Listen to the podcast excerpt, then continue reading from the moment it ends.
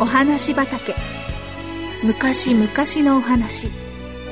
遠い異国のお話。遥か未来のお話。それからすぐお隣のお話。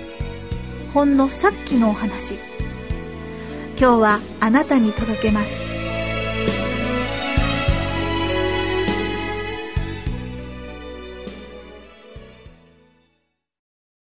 グズのよっちゃん。鬼が来たぞ。早く隠れろ。バタバタと子供たちがかけてきました。ダメだな。よっちゃんグズだからまた捕まっちゃった。まったくのろまだよな。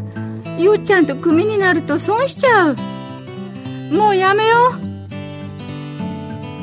う。よっちゃんと呼ばれた女の子はみんなより動作がとても呪いのでいつでも叱られています。でも決して怒りません。黙って後について遊んでいました。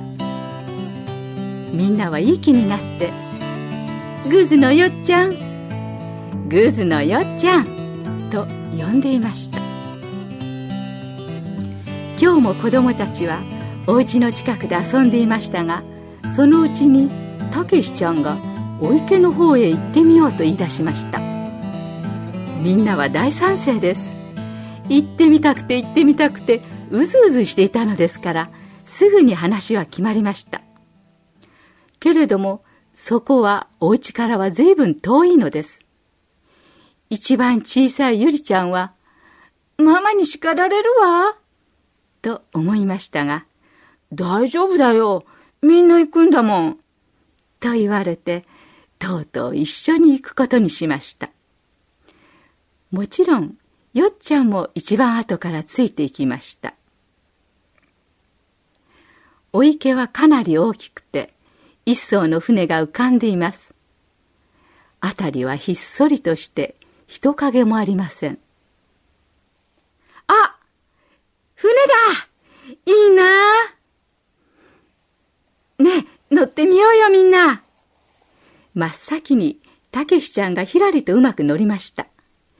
岸と船の間に少し隙間ができるのでひろしくんはしっかり船を引っ張っています春子さん、みどりちゃんと次々に乗りました。たけしちゃんはしっかり受け止める役です。ゆりちゃんの番だよ。どうする？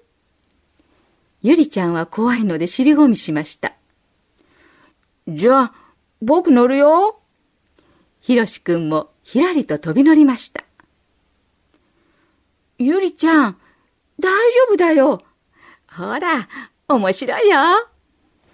たけしちゃんは船についていた竿を持って船頭さんのようなおどけた格好をしています。そこでゆりちゃんもひろしくんとたけしちゃんに手を引っ張ってもらってやっと小さな足を船にかけようとしたとき、船がぐーっと岸から離れました。小さなゆりちゃんは足が滑って水の中へ落ちてしまいました。びっくりしたひろしくんとたけしちゃんは一生懸命手を引っ張って、やっと船の上に引き上げました。けれども、その騒ぎの間に、船はずっと岸から離れてしまったのです。後に残ったのは、グズのよっちゃんただ一人でした。ひろしくん、たけしちゃん、はるこさん、みどりちゃん、そしてずぶ濡れのゆりちゃん。五人は船の上で、どうしよう、どうしよう、とベソを書いています。たけしちゃんもさっきの騒ぎで竿を流してしまったのです。船はちょうどお池の真ん中あたりで止まってしまいました。ゆりちゃんはとうとう泣き出してしまいました。その時です。よっちゃんはうさぎのような勢いで一目散に走っていきました。息が切れそうでしたが、よっちゃんは走りました。危ない道もうまく横切り、水たまりや飛び越え、泣きそうな顔をしながら一生懸命に走って、ゆりちゃんのお家へ飛び込みました。お母さんはびっくりしてよっちゃんと一緒にみんなのいるお池まで転ぶようにして走り続けました。管理人の人たちがやってきてやっと船を岸へ戻し子供たちは降ろされたのです。